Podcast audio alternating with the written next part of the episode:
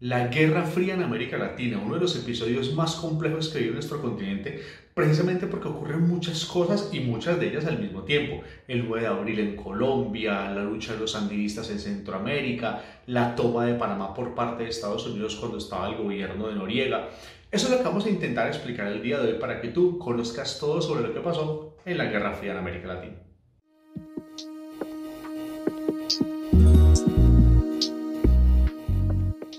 Muy bien, entonces hablar de la Guerra Fría en América Latina es hablar de dos cosas al mismo tiempo. Por ejemplo, podemos hablar por un lado de un proceso histórico en el cual Estados Unidos se lucha con la Unión Soviética, la supremacía global, por así decirlo, una polarización del mundo en el cual cada uno toma toma bando por el, el, bloque que está a favor de Estados Unidos, el bloque que está a favor de Rusia, pero también podemos entenderlo en el contexto histórico más amplio, simplemente una serie de hechos que empiezan con el fin de la Segunda Guerra Mundial en 1945 y terminan en 1991 con los fenómenos aperturistas a nivel global. Muy bien, estamos terminando en 1945 la, la Segunda Guerra Mundial que dejó completamente lastimada a Europa y también a Japón, pero Estados Unidos se vio completamente fortalecido. De hecho, es lo que impulsa de una u otra forma a Estados Unidos a la supremacía global. Casi que podríamos ver algo muy parecido cuando España es, es, expulsada de América Latina, expulsada de América Latina, y Estados Unidos empieza a tomar la, la, la, supremacía continental. Lo que pasa en la Segunda Guerra Mundial es que empieza a, a, tomar más bien un papel mucho más relevante, es a nivel global, y así lo veo más o menos yo, son como esos dos momentos, cuando se da el reemplazo de ese imperio viejo que es el imperio español y Estados Unidos empieza a tomar la supremacía continental y después de la Segunda Guerra Mundial, cuando su supremacía ya se ve en un rol, en un rol global, por ejemplo. Y evidentemente la pregunta es, bueno, y esto es lo que está pasando en Europa, que está destruida, Japón está destruido y todo lo que está ocurriendo con los fenómenos políticos posguerra pasar en Europa, que no voy a hablar de eso. Lo importante es, bueno, ¿y entonces qué fue lo que pasó en América Latina? En un primer momento podríamos decir que al principio Estados Unidos no le interesó mucho Casi que podríamos decir que el gobierno norteamericano tenía confianza absoluta en que los países latinoamericanos continuarían con su apoyo a Estados Unidos, la famosa política del buen vecino que se venía aplicando hace mucho rato, es decir, el hecho de que todos somos latinoamericanos, o más bien todos somos americanos, estamos en el mismo continente, el mismo pensamiento panamericano, donde atacarnos a nosotros sería meterse con todos más o menos lo que se había planteado al, al inicio de la Segunda Guerra Mundial y ese pensamiento que, que empieza a promulgar Estados Unidos en el continente, que ellos estaban convencidos que las cosas iban a ser así. Por el momento, al final de la Segunda Guerra Mundial, Rusia y Estados Unidos seguían siendo aliados, pero poco a poco esa alianza, esa, digamos, la paz entre ellos empieza a, tornarse, empieza a tornarse cada vez más compleja y durante un periodo de tiempo empieza a convertirse más bien en, en, el inicio de esa polarización, pero más que una polarización, empieza en un primer momento a convertirse en la necesidad de tomar posiciones geoestratégicas importantes, militar y políticamente importantes, y inmediatamente Estados Unidos empieza a ver que América Latina sí es importante por varios motivos. El primer motivo de la importancia tenía que ver simple y sencillamente con su posición geográfica, es decir, Temas como el canal de Panamá, por ejemplo, eran tremendamente importantes para Estados Unidos. Pero no solo esto, y también lo que tiene que ver con, la, con el abastecimiento de materias primas tan importante para ellos, sino con el simple hecho de empezar a ver a América como importante para que no se quedara Rusia o se convirtiera más bien América Latina en un aliado de Rusia.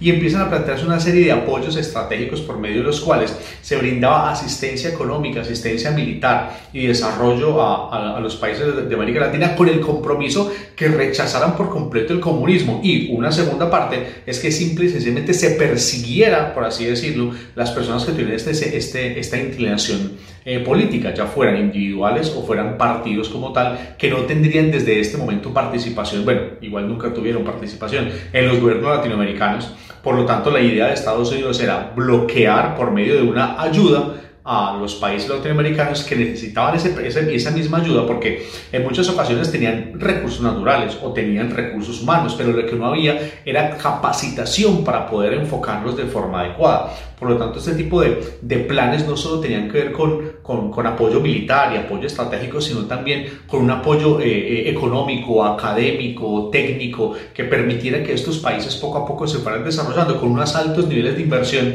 que además tenían que ver precisamente con un compromiso de Estados Unidos que iban a captar eh, ayuda europea sobre todo para que hubiera inversión de este continente en el nuestro y así impulsar también el desarrollo de nuestros países. Esa era la idea que tenían, esa era la idea de, de, de su apoyo a América Latina, toda vez que América Latina rechazara de forma tajante el comunismo, reforma de, rechazara de forma tajante el apoyo de Rusia y siempre continuaran con la famosa política de buen vecino para que esta idea panamericana que se habían inventado hace mucho rato ellos continuara, digámoslo, así, manteniendo la paz en el continente, que es lo que ellos querían. Y no desde el punto de vista de la paz porque odiaran la guerra, sino la paz de simplemente no tener que lidiar con el problema que podían lidiar si Rusia se llegaba a meter con los países latinoamericanos o a influenciar mejor los países latinoamericanos. Pero en 1959 triunfa la Revolución cubana lo que poco a poco eh, tendría como consecuencia que Estados Unidos viera la influencia de la Unión Soviética justo en sus puertas,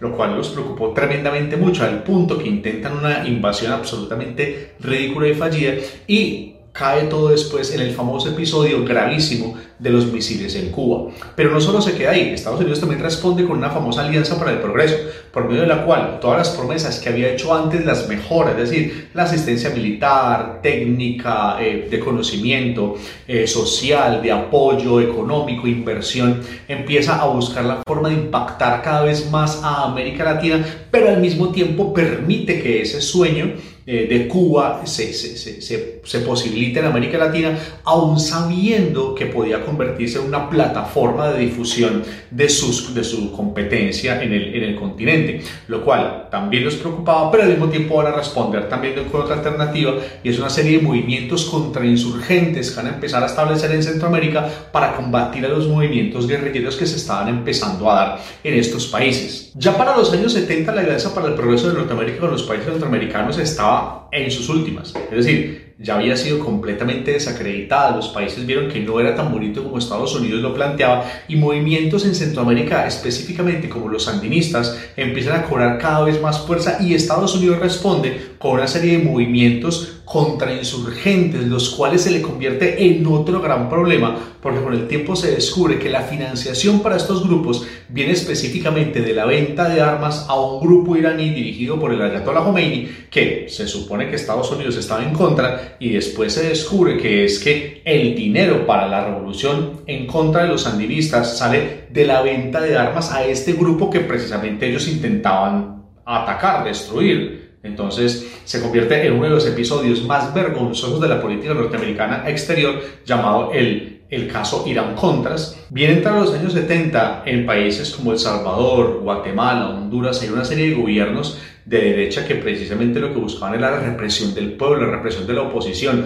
con casos tremendamente nocivos, tremendamente importantes que, que mostraban las, el salvajismo de estos gobiernos y que parecía que se estuviera saliendo por completo de las manos lo que estaba ocurriendo en América Latina. Cosas como, por ejemplo, que en algunos de estos países a los presos políticos les daban comida descompuesta, comida incluso con animales muertos como ratas encima de ella y obviamente los obligaban a comerse. Episodios en los cuales muestran cómo algunos, incluso miembros de la iglesia misioneros, fueron lanzados desde helicópteros a la tierra con casi que el beneplácito de algunos funcionarios norteamericanos y algunos otros conflictos en los cuales se alcanzó a atacar a, incluso a arzobispos de la iglesia católica en medio de ceremonias religiosas en las cuales obviamente intentaban alentar al pueblo, pero esto no convenía con estos gobiernos de ultraderecha y fueron asesinados delante de muchas personas. Por, lo tanto, lo que estamos viendo en el, en el, continente, en Centroamérica, por lo tanto, lo que estamos viendo en Centroamérica es una desestabilización total debido a las malas prácticas que precisamente venían con Norteamérica, que usaba estos países como una especie de bases para atacar a los, a los, a, las, a los movimientos guerrilleros, pero al mismo tiempo esto hacía que pusieran entre hecho su soberanía, que es tremendamente importante, y desacreditando por completo los gobiernos de Centroamérica. En Centroamérica vimos episodios tan graves como por ejemplo el famoso caso de la guerra del fútbol, donde hinchas de Honduras y El Salvador se enfrentan en, una, en unas eliminatorias al Mundial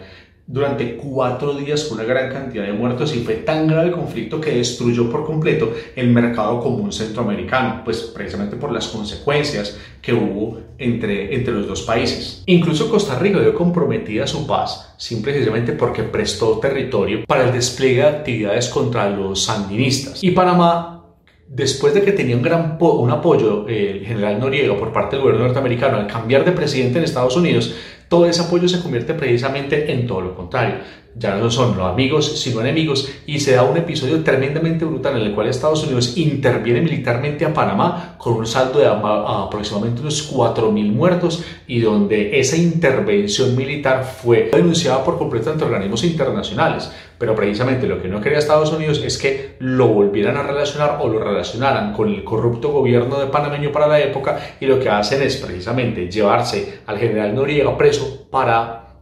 para, Miami, con lo que de una u otra forma se da por terminado en el contexto del año 1990 al 91 esta parte de la Guerra Fría en el continente americano. Pero no solo fueron los episodios en Centroamérica, en Colombia también hubo dificultades, en Ecuador, en Venezuela, sino que de una u otra forma esta paz que parecía reinar en estos países era todo lo contrario, estaban ocurriendo por debajo de, lo, de la realidad unas, unos movimientos tremendamente diferentes que tenían que ver con otro tipo de grupos armados, con grupos que tenían que ver específicamente con su relación con, con el tráfico de drogas y cosas por el estilo. Por lo tanto, lo que podemos hablar de la, de la Guerra Fría de América Latina es un hecho que empieza con la, digamos así, con el apoyo militar, económico, político de Estados Unidos a los países latinoamericanos, pero que se convierte después en un desastre que, que lo único que consigue es que se desestabilice la región más de lo que ya estaba, simplemente porque Estados Unidos no quería o no le convenía que Rusia en algún momento influenciar a los países. Lo que uno se puede preguntar es,